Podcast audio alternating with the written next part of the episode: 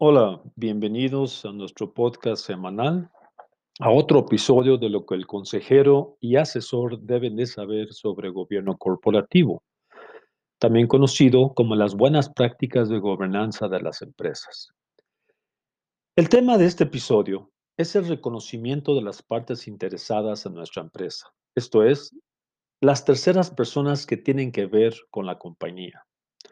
Los empresarios mexicanos compiten día a día contra empresas multinacionales que tienen sólidas estructuras de gobernanza que les permiten tener un alto valor agregado y competitivo.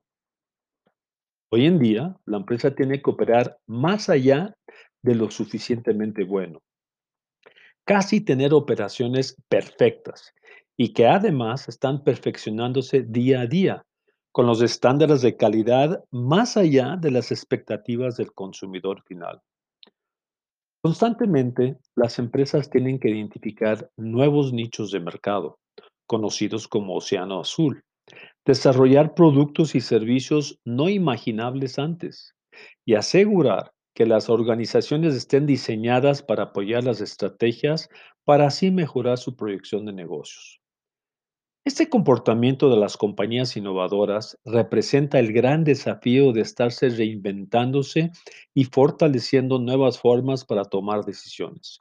No solo mejorar las estructuras existentes, sino hacerlas más rápidas y utilizando cada vez más la información extraída del Big Data usando herramientas de inteligencia artificial, con mayor análisis de su entorno, de su propio desempeño y diseñando modelos de operación mucho más eficientes y eficaces.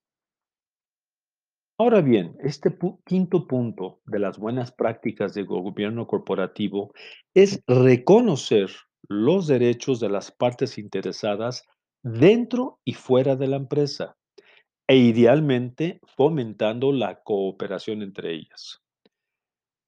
El tener un desempeño sobresaliente más allá del suficientemente bueno de las empresas exitosas es el resultado además de tener alineada la organización hacia la estrategia.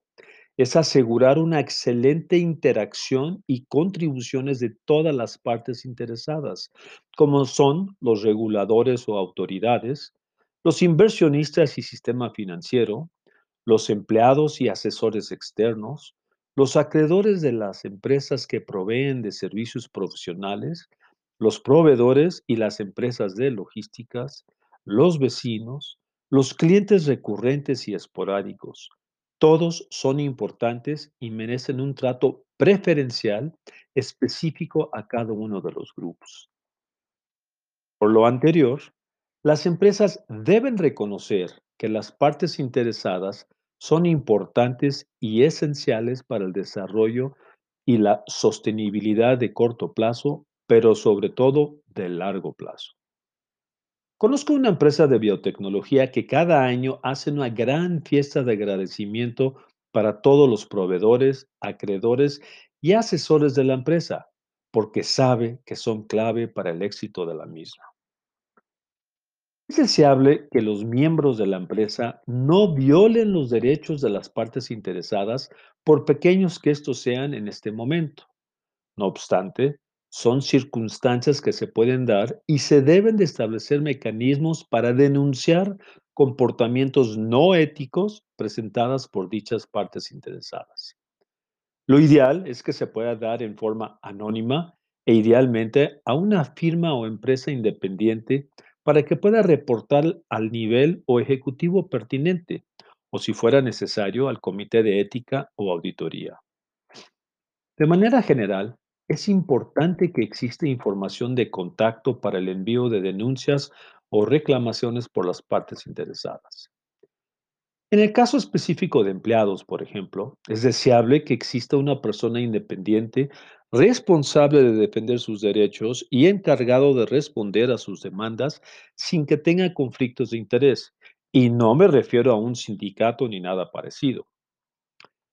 El consejero independiente deberá de analizar el reconocimiento por parte de la empresa de los derechos, deberes y características de cada una de las partes interesadas a través de las políticas de la compañía, así como la estrategia, la relación y la interacción que la empresa mantiene con dichas partes. También deberán analizar la existencia de áreas responsables de atención hacia las partes interesadas. Las mejores prácticas en este rubro son la identificación clara y detallada de las partes interesadas de la empresa. Esto es, hacer un mapa de calor para determinar el impacto de los derechos, deberes, intereses y características de cada parte interesada. Las evaluaciones del poder y roles potenciales de las partes interesadas, con el objetivo de determinar la estrategia a seguir con cada una de ellas. El tipo de relación e interacción de la empresa con las partes interesadas. La existencia del área responsable para la atención y solución de denuncias o quejas presentadas por parte de cualquier parte interesada. Si bien no existe una ley general para este tipo de situaciones, no olvidemos sobre la ley de fomento a la confianza ciudadana. Tampoco habrá de escatimar los derechos de privacidad de las partes interesadas y ahí se encuentra la autoridad vigilando esos derechos con la Ley Federal de Protección de Datos Personales en posesión de los particulares, conocida en México como el ahora Instituto Nacional de Transparencia Acceso a la Información y Protección de Datos, INAI, antes conocida como el IFAI. También existe la obligación de conocer a los proveedores y clientes, asegurando que son empresas lícitas y que estén en orden fiscalmente y ante la Unidad de Inteligencia Financiera. También existe la Profeco, que defiende los derechos de nuestros clientes. Existen también las certificaciones de tipo empresa socialmente responsable, Best Place to Work, OSHA 18000, ISOs 9000, 18000, 24000, 45000, entre muchas otras certificaciones que nos ayudan a tener metodologías para atender a las partes interesadas de la empresa. En resumen, no solo es una muy buena práctica en atender y fijar metodologías y políticas para asegurar una excelente relación con las partes interesadas, sino que es rentable tanto a corto, mediano y largo plazo para los accionistas de la empresa. La sociedad se los agradecerá favorablemente con su patrocinio. Agradezco la atención a este podcast y si les gustó, que lo puedan compartir con sus colegas. Les deseo mucho éxito en sus negocios y sigámonos cuidando en lo personal como en lo profesional.